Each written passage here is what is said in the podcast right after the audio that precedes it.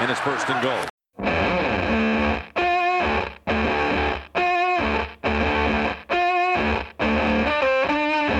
У меня для вас две новости. Одна плохая, другая хорошая. Плохая. Прошла уже четверть сезона. Мы на 25% закончили с регуляркой, за которой плей-офф, супербол и опять беспросветный кошмар межсезонья. Хорошая. В этой первой четверти сезона мы увидели немало прекрасного и удивительного. В Хадле сегодня без Андрея Менга встретились редакторы First and Goal Евгений Дубовик, Алексей Каракай и Леонид Анциферов, а также ведущий Станислав Рынкевич. Давайте просто в качестве разминки, что вам больше всего понравилось в первой четверти? Начальный удар был очень крут. Интрига жива, все опять смешалось. Какие-то они достаточно стандартные фразы, но мне каждый раз мы смотрим, и каждый раз они поражают. Ну и первый матч, матч открытия, наверное, был наверное, до сих пор, считаю, одним из самых крутых. Мне больше всего впечатлил, я не буду говорить про банальности, как все неожиданно, какие а, там результаты неожиданные. Меня больше всего впечатлил в первой четверти сезона Алекс Смит. Это вот продолжение до матча открытия, о котором говорит э, Женя. Э, конечно, Алекс Смит выглядел просто потрясающе. Всех критик он отправил на скамейку запасных э, кто говорил, что он там только чекдауны умеет делать и так далее, замотивировал его Махоумс по полной, и просто Алекс Смит меня впечатлил очень сильно по началу сезона. Если бы мы были в студии, ты как будто бейджик посмотрел так. Вот сейчас это сказал Женя. Окей, Леня.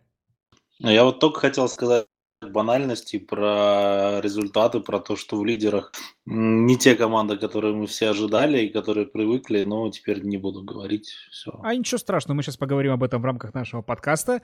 Так что давайте теперь к деталям четвертой игровой недели. Начнем мы с команды, которая возглавляет Восточный дивизион АФК. В 99% случаев это Нью-Ингланд, но сегодня это Баффало, команда которой дольше всех из ныне существующих не было в плей-офф. Ryan throwing over the middle, popped in the air. It is intercepted, picked off by the Bills' Micah Hyde. Hyde to the 40, cuts it back, cuts it again, and brought down at the 35. Я уверен, что нынешняя таблица дивизиона заскринена вообще всеми болельщиками Bills и наклеена у них по домам в качестве обоев. Леша, вот легендарный охотник Баффало Билл, в честь которого и назван клуб, он охотился на бизонов. Нынешняя защита Bills собирает скальпы контендеров Денвера и Атланты из, из последних. Как она в одночасье стала элитной? Знаешь, наверное, мы все допустили такой overreaction на трейды Bills, которые они сделали в межсезоне. Не стоило думать, что они сливают сезон. Это были лишь такие точечные э, коррекции основного состава. А по факту действительно команда играет а, очень прилично. Боевой настрой. Безусловно, команду вперед э, к победам, к трем уже достигнутым, не ведет защита – но и в нападении они очень эффективно а, используют а, те ресурсы, которые у них есть. Это вот как раз хороший коучинг, да, который а, скрывает слабые места своих игроков и использует сильные. Они по полной используют Лишона Макоя, своего лучшего игрока в нападении. Они по выносу вторая команда в лиге, по, по попыткам выноса после Ягуаров – и Тайрод Тейлор, он такой специфический квотербек, то есть он, он весьма ограниченный, у него а, довольно плохое видение поля, но он очень мобильный. И а, координатор нападения Баффало Рича э, Деннисон, а, он использует это очень хорошо, очень по-умному, я бы сказал.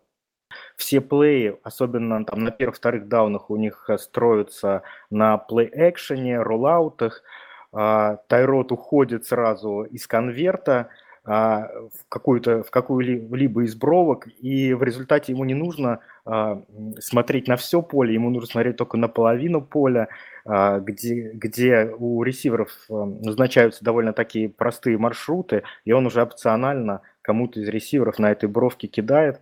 Очень такая, очень умное, я бы сказал, нападение – вот давай, пока а, мы ну... не ушли далеко от Тайра Тейлора, да, я уточню. Смотри, как в случае с несколькими клубами, у которых есть прекрасная защита, возникает вопрос, насколько они ограничены своими квотербеками. Мы в прошлых выпусках говорили про то, что Джексон ограничен Блейком Бортлсом. Мы понимаем, что Миннесота ограничена коленом Сэма Брэдфорда. И насколько, в твоем понимании, Баффало ограничено, вот их потолок возможностей, насколько он ограничен Тайродом Тейлором? Пока защита играет на том уровне, на котором она играет сейчас, я думаю, даже с Тайродом они способны показывать очень высокие результаты. А, и видно, что команда нацелена в первую очередь на такую сейфовую безопасную игру, не допустить нападений терноверов.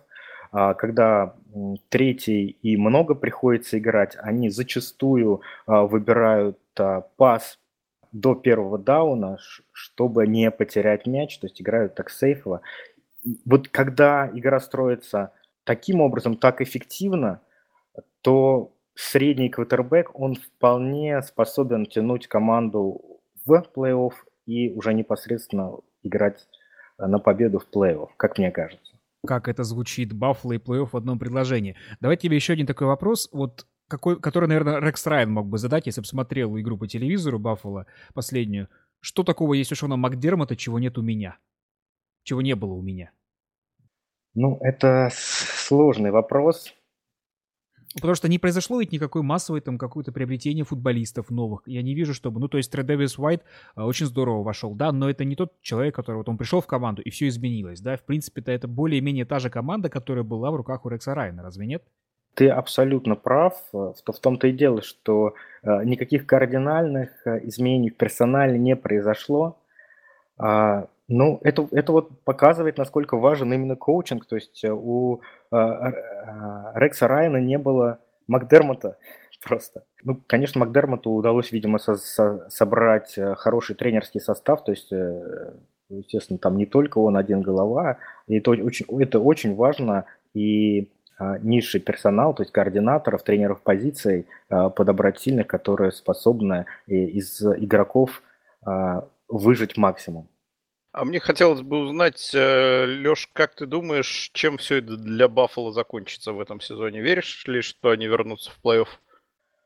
Знаешь, по текущей игре, я внимательно смотрел их матч с Атлантой, э, мне не то, что я даже верю, мне хочется в это верить, в то, что они окажутся в плей-офф, я думаю, им вполне по силам. Я по-прежнему не думаю, что они выиграют дивизион. А Нью-Ингланд э, найдет свою игру, золотая дыра, и все-таки, конечно, дивизион – Э, выиграть, но с вайлкарда Баффало вполне может проходить э, однозначно. Вот по первым играм, конечно, в НФЛ все очень быстро меняется, но по первым играм это команда плей-офф. Майами Долфинс вот еще одна команда, которая в каком-то смысле ограничена своим кутербеком, но и много чем еще. После третьей игровой недели тренер Адам Гейс сказал, что ему тошно смотреть на свое нападение, но уж после игры с Нью-Орлеаном боюсь, что он провел несколько ночей в больнице, потому что его просто должно было физически вывернуть наизнанку.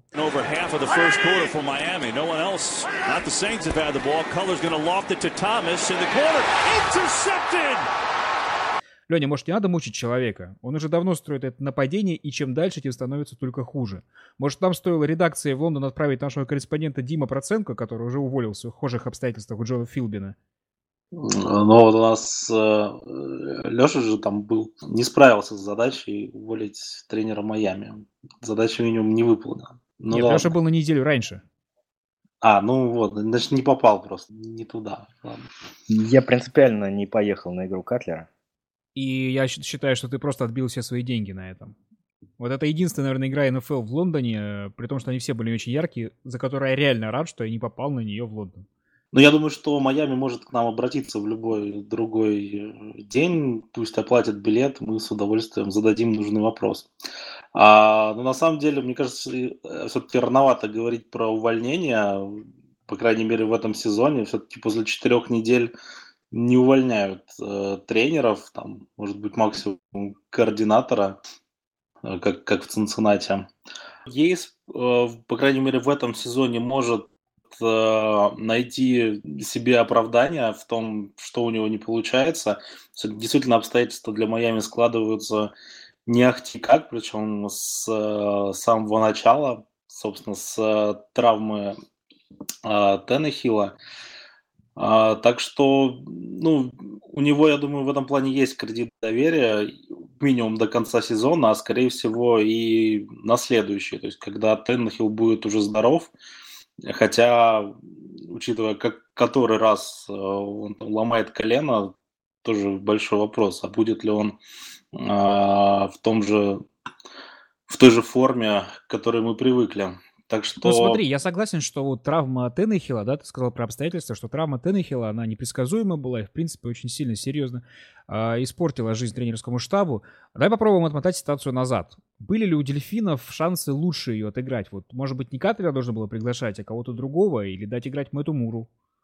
Про Матамура, вот мы, я не помню, это мы обсуждали или где-то еще, но было явно видно, что не очень-то он хочет э, играть, что его устраивает полностью его роль дублера. Ну, мы, конечно, не можем залезть в голову, но, тем не менее, полностью ощущение такое сложилось, поэтому вряд ли у Майами решила бы сделать ставку на человека, который прям так не тянет, который вот доволен своим номером два и все. А Катлер в той позиции выглядит, ну, в, в то время, вот в той ситуации, точнее, не позиции, в той ситуации выглядел э, очень логичным решением, то есть когда квотербек возвращается в, к э, своему тренеру, с которым у него ну, более-менее получалось еще нападение, он знает. Минус тут был, наверное, в том, что это все-таки там возвращение с, ну, после там объявления завершения карьеры, то есть наверняка была какая-то пауза в тренировках, и, ну, видимо, решили, что это не так важно. Да и до этой паузы он выглядел, откровенно говоря, не элитным кутербеком. Ну, да, да, да. Вот. Ну, опять же, выглядело это все более-менее логично на тот момент. Так что, опять же, сложно тут как-то а, упрекать. То есть его можно упрекнуть в том, что он не пошел на риск и не там пригласил кого-нибудь молодого, а, не знаю, может быть, Брисета того же, которого, как мы знаем, оказывается, выставляли на, а, на трейд в Нью-Ингланде. Леша, сколько раз ты смотрел игры Майами и говорил вслух, я же говорил, что так и будет? Ну, действительно, не удивила меня игра Катлера, мягко говоря. Все очень похоже на то, что он, в принципе, делал в своей карьере. Э, фамблы, неточные передачи, э, разговоры на повышенных тонах на бровке. Все, э, все по-старому. То старый добрый Джей. Ну, Смок, вот тут я, кстати, Леш, не согласен, потому что старый добрый Джей хотя бы кидал э, дальние передачи и вообще не жаловался на там, слабую руку и как-то мог сделать несколько розыгрышей из ничего вот этими своими передачами. Сейчас этого нет, и, ну, не очень понятно, это, там, не знаю, линия так плохо работает, это не везет, или это плейколлинг такой не очень удачный. Ну, этого не было в Лондоне, но это было в прошлой игре. В принципе, когда была игра третьей недели, то там-то Катлер очень неплохо. Наоборот, мы тогда обсуждали, что наконец-то он в малиннике, да, он может бросать на Деванте Паркера, там, и на Кенни Стилза и других принимающих, которые эту вот пушечную руку позволяет ему, э, позволяет ему использовать. Ну, я практически на 100% уверен, что это плейколлинг, это то, что Гейс сделал с Катлером в 2015 году, то есть он минимизировал его роль в нападении, и все эти пушечные э, выстрелы, замашки ганслингера он использовал только в каких-то экстренных ситуациях, когда там надо было э, там, проходить третий много и так далее. Э, это это так, такая, такой план, game plan Гейза был на эту игру.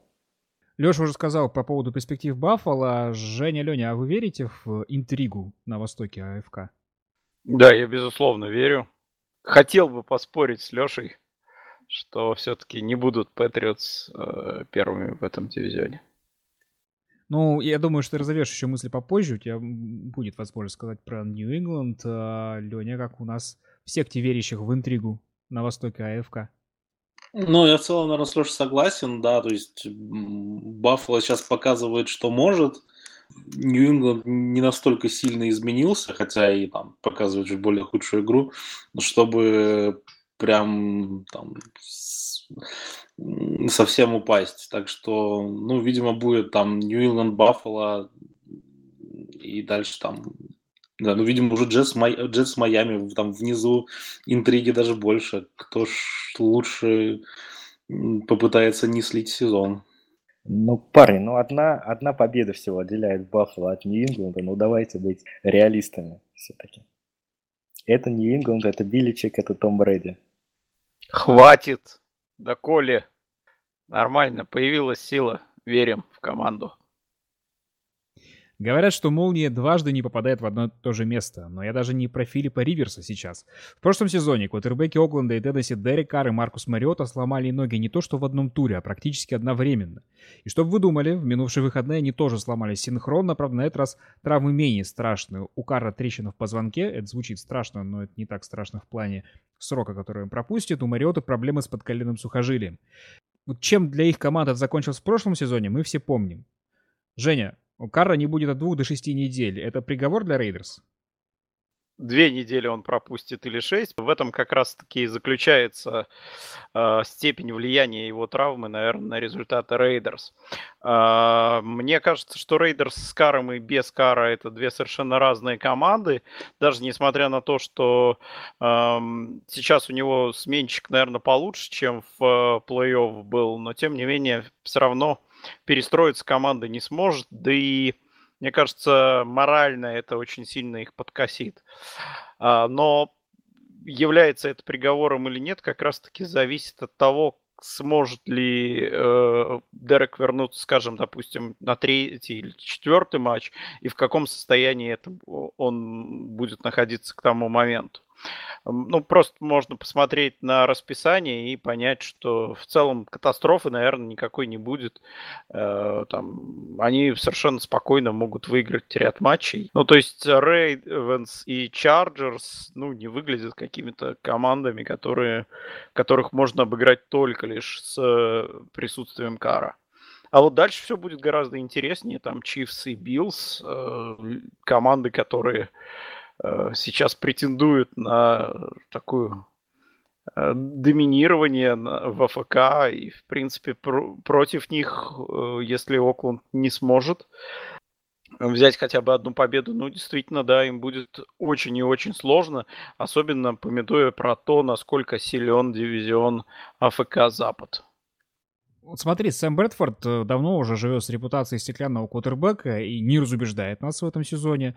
А, Мэтью Стаффорд начинал в лиге с аналогичной репутацией, но сейчас ни у кого уже язык не повернется его так назвать. Как ты для себя определяешь, через какое время квотербека можно считать травматичным? Приближаются ли к этому Мариота и Кар? Они пока не так много сыграли, наверное, чтобы там совершенно точно поставить на них крест. Когда молодой квотербек да что кутербэк, просто молодой э, выпускник колледжа приходит в НФЛ, сталкивается с э, совсем другими там дитеклами, там лайнбекерами, совсем другие скорости, совсем другая масса, совсем другая сила. Ну и понятное дело, что ну, случаются травмы, случаются в большом количестве. Э, кого-то щадят, кому-то везет, он попадает за хорошую линию, но, в принципе, достается в той или иной степени всем. Кто есть хрустальный, а кто нет, ну, это, наверное, вопрос скорее рецидивов, травмы, да, вопрос, насколько серьезную травму получает э, игрок вот в этом самом молодом возрасте. Если травма плеча, как у Стефорда, ну, залечить, наверное, можно относительно спокойно, то колени это всегда очень опасно, в том числе рецидивами, потому что, ну, все пытаются форсировать свое возвращение на поле, все хотят играть, там, и мне кажется, колени, спина это то, что как раз-таки может указывать на то, что и в будущем у, у футболиста будут проблемы. И проблемы достаточно серьезные, потому что рецидивы случаются и случаются очень часто.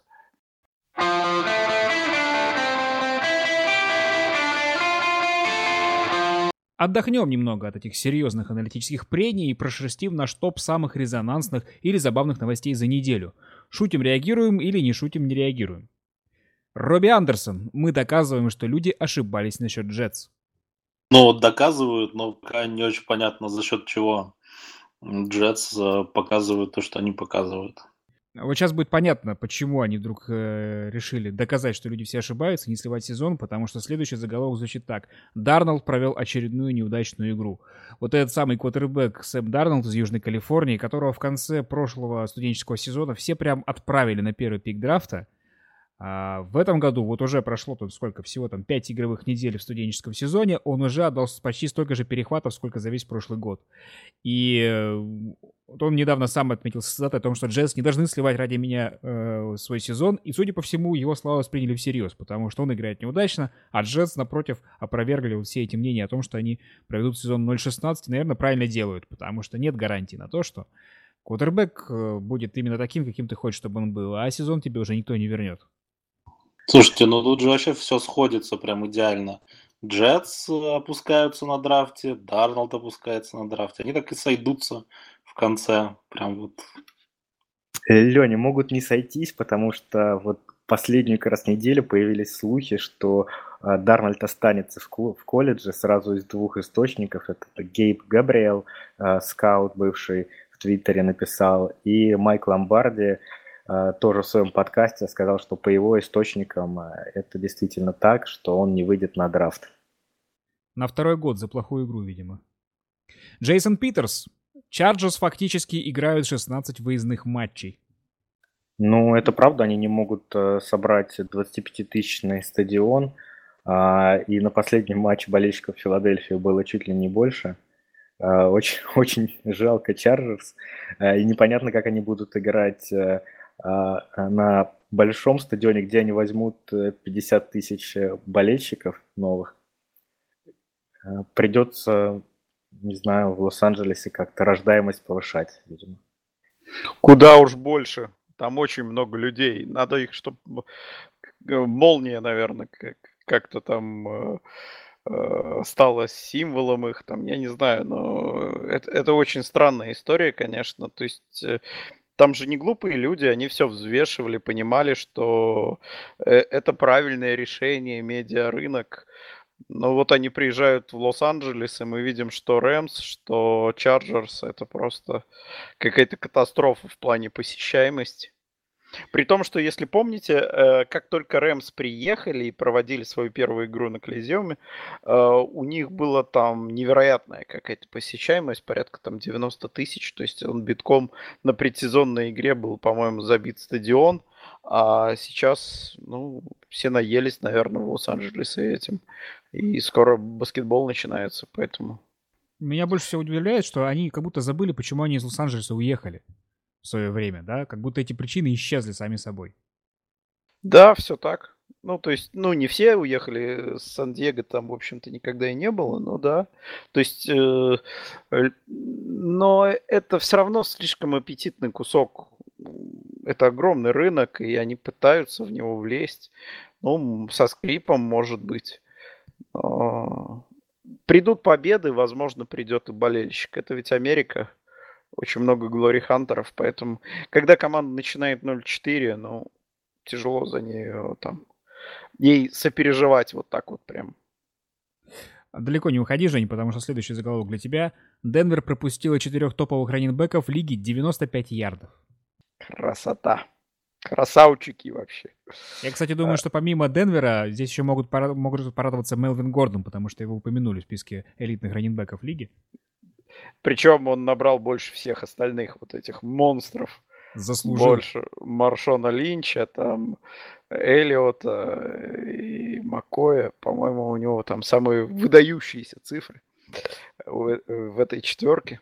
Ну да, здорово и, честно говоря, очень неожиданно, потому что у меня были определенные сомнения, достаточно большие сомнения относительно того, как будет наша защита выноса работать в этом сезоне. Ну, пока тфу-тфу-тфу, все прекрасно. Я, глядя на такую игру защиты Денвера, а, думаю, повторит ли все-таки Элвей а, свой мув с Пейтоном Мэннингом и подпишет ли он звездного квотербека в следующем межсезоне. Там как раз а, на свободным агентом станет Дрю Бриз, Кирк Казинс, мне кажется, очень заманчиво, учитывая, что сейчас самое слабое звено в Денвере, это похоже, что именно квотербек. Ну, это не первый день так. Ну, как бы и не первый сезон. Но в следующем году, да, ты прав, вроде как получше будет на рынке свободных агентов, но все равно есть вопросы, и вполне возможно, что Симен вообще пройдет некий путь от вот этого вот человека, которого никто не знает, э, до вполне себе добротного кутербека. И если Денвер выйдет в плей-офф и наделает там шума, то вполне возможно, что этот уровень доверия позволит ему остаться к стартовым кутербекам Денвера и на следующий год. Кто знает. Ну, иначе там самый элитный дом пенсионеров откроется в Денвере уже таким макаром. Все, кто недополучил свои кольца, все перстни туда. А это очень удобно, мне кажется. Денвер прекрасное для этого место. Свежий горный воздух продлевает старость. Брэд Фарф, оказывается, хотел выступать за Даллас. Он просто не знал, что можно в Денвере играть классно. Забавная новость. Ну, как бы это тоже такой секрет Поли Шанеля, что все хотят выступать за Даллас. Вопрос особенно в те времена. да? Да, особенно в те времена, когда Даллас э, выигрывал кольцо за кольцом. Но вообще мне интересно, знаешь, э, зачем он делает сейчас такие заявления, будучи, ну, легендой НФЛ и там, не знаю, находясь, может быть, не в самых лучших отношениях сейчас с Гринбеем, но наверное, неплохо их поправив своей там прощальной речью, когда его э, вводили в зал славы. Э, ну, вот надо говорить сейчас, что на самом деле не Гринбей хотел, э, за Гринбей хотел выступать. Причем там ведь э, забавная история, что он, э, ну, сейчас же можно переосмыслить, оказывается, он за Даллас болел, и они же там э, многие годы играли с Далласом в плей-офф и проигрывали. Три года подряд, да.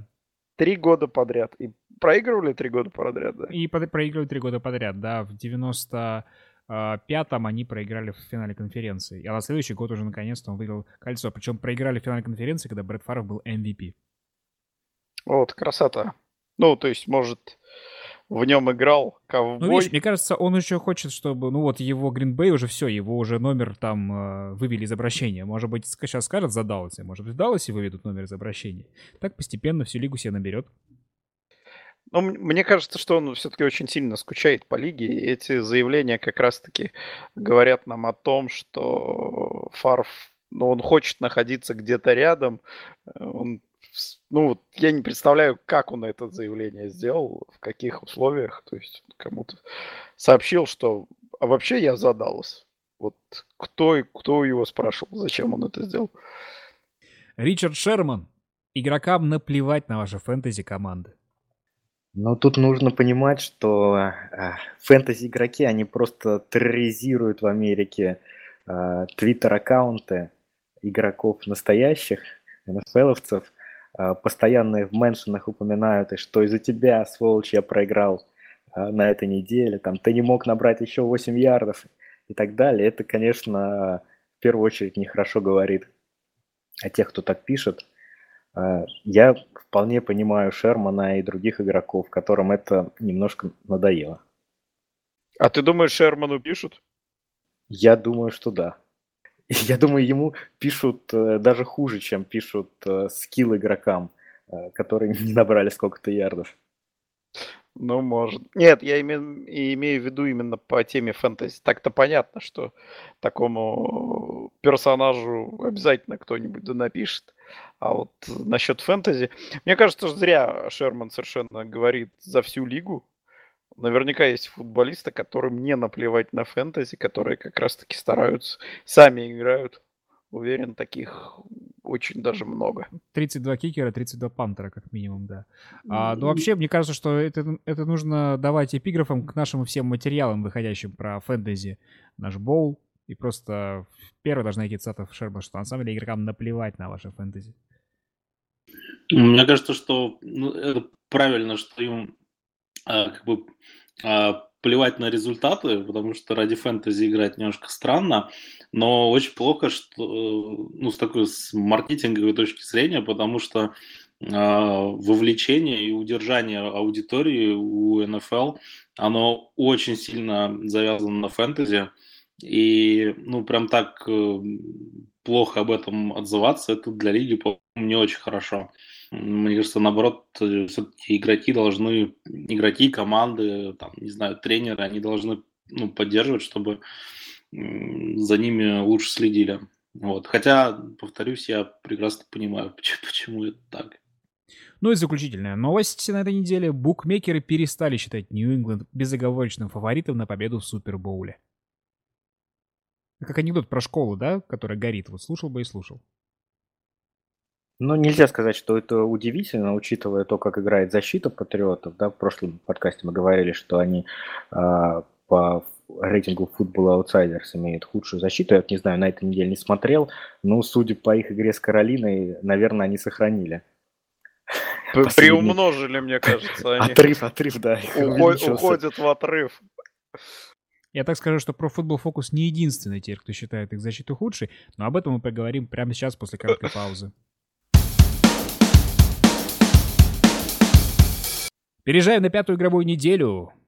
В ночь четверга на пятницу состоится матч Тампа Бэй Нью Ингланд. Я думаю, что большинство наших слушателей, где-то трое из пяти, а, включили этот подкаст уже после того, как матч состоялся. Значит, вы просто сможете сразу замерить уровень аналитики и сделать выводы. Обычно мы стараемся пройти мимо Thursday Night Football, но не в этот раз, уж слишком сочнее афиша. Евгений, как самый старший из всех здесь присутствующих, не припомните ли, когда это Билл Беличик в последний раз позволял своей защите быть худшей в лиге? Почему Мэтт Патриш еще не съеден заживо? Не припомню. Мои седины не дают мне вспомнить этого. Э, возможно, потому что этого просто никогда не было. Ну и, возможно, больше никогда не будет, потому что наверняка сейчас все повернется. Не знаю, насколько круто, но точно повернется. И защита патриотов точно не закончит сезон на последнем месте. Уж это я гарантирую.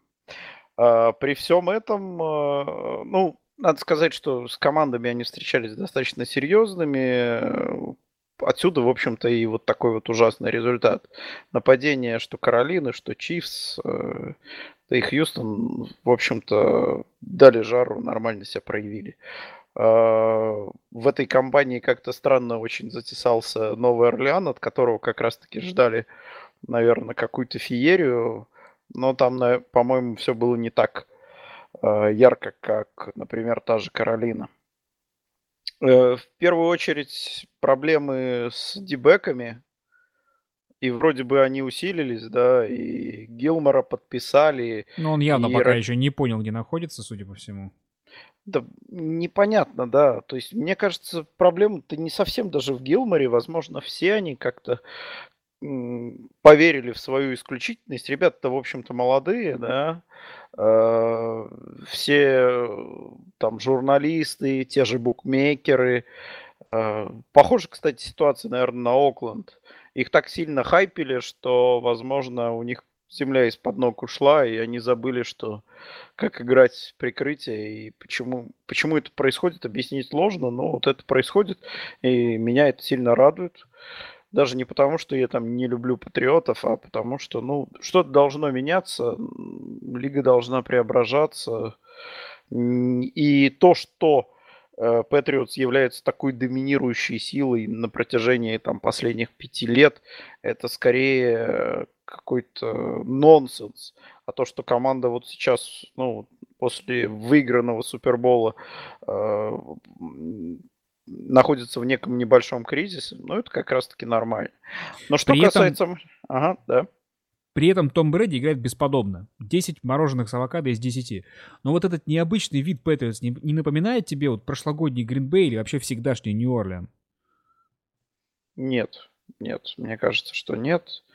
Э, во многом как раз-таки благодаря тому, что тень Беличка над всем этим никуда не делась. Поэтому я думаю, что все это очень временное явление, и Билл будет решать это и наверняка решит в том или ином виде. То есть так ужасно защита Патриотс не будет. И я думаю, что в матче с Тампой Баконерс очень не поздоровится. Все будет, мне кажется, достаточно однозначно. Ага, ну, я, кстати, был бы по... рад, я, я был бы рад ошибиться, но мне кажется, будет именно так. Ну, кстати, по Баконерс. А, по первой четверти сезона создалось впечатление, что Тампе не хватает стабильного выноса. Что Джеймс Уинстон слишком часто берет игру на себя и перетягивает одеяло не в ту сторону. Только что откинулся Дак Мартин, отбыл дисквалификацию. Как ты считаешь, поможет его возвращение окунуть Патриотс в отрицательный баланс побед и поражений? Ну, это определенно добавит Тампе эм, каких-то надежд, да, возможно, это добавит Тампе выносных ярдов в этой игре, но вот, повторюсь, с точки зрения результата и развития игры, мне кажется, что все-таки нет, и Патриотс сделают выводы и будут очень и очень хороши в этом матче. Не знаю, вот такое вот у меня ожидание. С кем же мне еще обсуждать предстоящую игру Чикаго и Миннесоты, как не с Лешей Каракаем? Правда, этого матча ждут не только потому, что это северная райвелри, но и потому, что мы увидим недолгожданный дебют Митчелла Трубиски. Как ты сам воспринял новость о том, что Гленнон все и наступает, будем надеяться, эра или, не дай бог, эрочка э, Трубиски в Чикаго? Я был к этому готов, прямо скажем. Э, все предпосылки к этому были. И как спортивное, то, что Гленнон э, постоянно теряет мяч, не может двигаться в конверте – отдает очень неточные передачи а, и вообще делает а, игру Чикаго настолько предсказуемой, что какое, какое-либо сопротивление оказать другим командам НФЛ довольно сложно.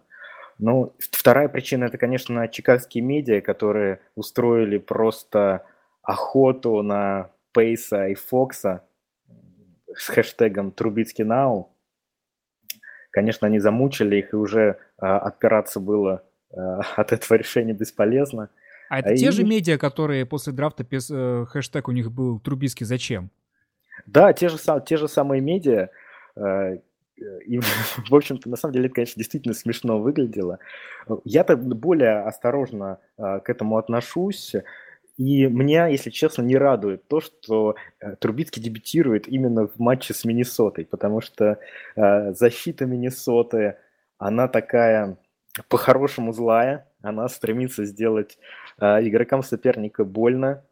Э, Зимер э, очень хороший координатор, э, и, конечно, он э, покажет э, новичку э, различные формейшены, будет пытаться его по максимуму запутать.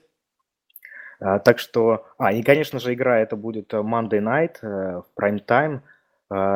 Это довольно большое давление, вся нация американская и наша, наша российская будут смотреть на эту игру. Конечно, давление будет на Трубицкий огромное. Я бы предпочел, чтобы это была какая-то, чтобы его дебют пришелся на какую-то более э, легкую игру, чем, чем с Миннесотой. Мне кажется, это очень сильно зависит от характера по-моему, вот Трубиски как раз-таки претендует на роль лидера, и лидеру прайм-тайм, мне кажется, не помешает. Э, это, это тоже правда, я с этим согласен. Но и там э, проблема еще в том, что если посмотреть расписание Чикаго дальше, э, то там идет Балтимор в гостях, Каролина. То есть э, можно было простой игры ждать еще очень-очень долго, что, конечно, было невозможно с Гленноном. Э, скорее, раньше бы Фокса уволили, чем э, подвернулась какая-то легкая игра. Ну, ожидают игры, что, конечно, наш координатор нападения сможет а, а, хорошие плей подобрать для Трубицки, удобные различные роллауты, будет бутлеги использовать, квотербек дроу. Я и... думаю, что самое главное ему будет сделать так, чтобы защита Миннесоты находилась как можно дольше на поле, потому что это была одна из причин, по которой Детройт выиграл игру. А, потому что, да, защита Миннесоты очень хороша, и она остается таковой, но ни одна защита, мы можем и сейчас где-то а, радуется один Илья, один Илья Кравцов этой фразе. Ни одна защита не будет тащить, если она находится на поле слишком долго. Она просто банально физически устанет. И в этом отношении мы упираемся в то, что нападение викингов сейчас совершеннейший кот в мешке, да, потому что мы не знаем, какого кейса кинома мы увидим. Мы не знаем, будет ли это кейс кином с третьей недели или с четвертой ну, с четвертой это родной и равно и со второй, да, мы не знаем, насколько быстро смогут э, восполнить хоть какую-то часть эффективности Далвина Кука а, вот два бегущих, Латавиус Мюррей и Джерик Маккиллан, которые совместно попытаются сейчас что-то сделать. Ну, конечно, э, вот эта фраза мне очень понравилась. Я встретил ее где-то на просторах э, американских экспертов, на просторах интернета, о том, что Миннесоте уже не нужен бегущий, и нужен экзорцист. Уже два сезона подряд терять стартового бегущего и стартового кутербека в самом начале сезона, но это, я не знаю, мне, мне очень жалко Зиммера в, этой, в этом отношении, потому что он каждый год делает очень крутую защиту, но в итоге все летит к чертям просто из-за того, что вот э, не могут оставаться на поле. Причем вот Далвин Кук, он же фактически ту же травму получил, что и, а, что и Бриджвотер Да, он был на футбольном поле, не как Бриджвотер на тренировке, но там не было контакта. Он заступил в газон до того, как столкнулся с защитником и просто сломался на ровном месте. Ну, Стас, а что ты думаешь вот в таких условиях с запасным квотербеком, с запасными раненбеками, которые явно уступают основным? Не повторится ли судьба предыдущего сезона, когда э, такое хорошее начало превратилось в кошмар во второй половине? Ну, 5-0 и 2-2 это немножко разные начала сезона, да, мне сложно сказать, что начало этого сезона получилось замечательным. Не знаю, тут очень сложно сказать, потому что неизвестно, что с Эвом Брэдфордом. Он до сих пор это какая-то одна из главных тайн вообще нынешнего сезона, не только в отношении Миннесоты.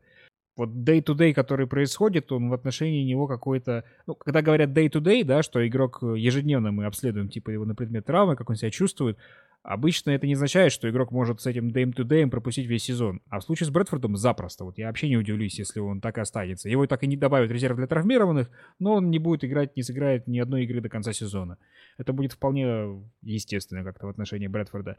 Поэтому я думаю, что это очень сильно деморализует вообще команду. Вот вся та ситуация, ту же самую защиту, которая опять понимает, что очень может быть, что они будут пахать непонятно ради чего. Потому что такие большие потери в э, нападении, Миннесота не может похвастать хорошей игрой блока нападения, да, у них есть только стартовый там, э, стартовый кутербэк, который показал одну игру крутую и выпал, и стартовый раннинбэк, который очень здорово начал, да, он мог претендовать с такими показателями на звание новичка года, и все, их обоих нет.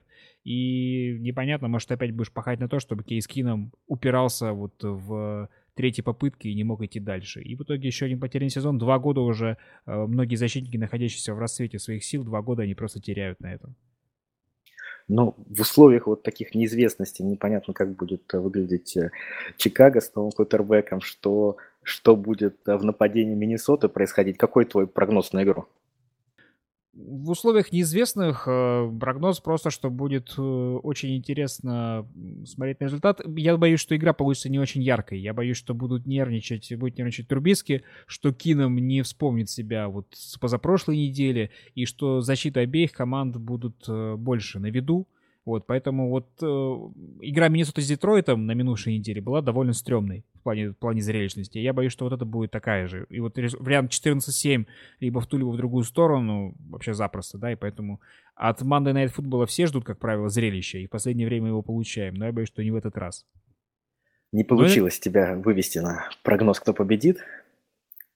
Так, а правда, черт его знает, да, то есть как бы тут, э, тут, тут трудно сказать, слишком много неизвестных составляющих с обеих сторон. Третий матч, на котором мне хотелось бы заострить внимание, это Хьюстон против Канзас-Сити. Две набравшие оборот хайп-машины, в которых много на себя берут новички. Леня, ты уже сам поверил, что Дишон Уотсон это всерьез и надолго? И если нет, то когда это можно делать? А, я поверил, вот проезжает мимо бандвагон, спрыгнул я с бандвагона Кайзера и запрыгнул на бандвагон Уотсона с большим удовольствием. По-моему, все очень круто. И там даже дело не, не столько в его мобильности, в, да, в том, как он продлевает розыгрыши, избегает, не избегает, а нивелирует плохую игру онлайна, а в том, что он начинает принимать реально классные решения на поле, что у него идут э, средние передачи там на 10, 15, 20 ярдов, которые очень хорошо там, двигают а, двигают цепи по полю и позволяют зарабатывать очки. Поэтому у Уотсона все очень здорово. Кажется, попал туда, куда надо и к кому надо. Когда Канзас-Сити проиграет свой первый матч в сезоне?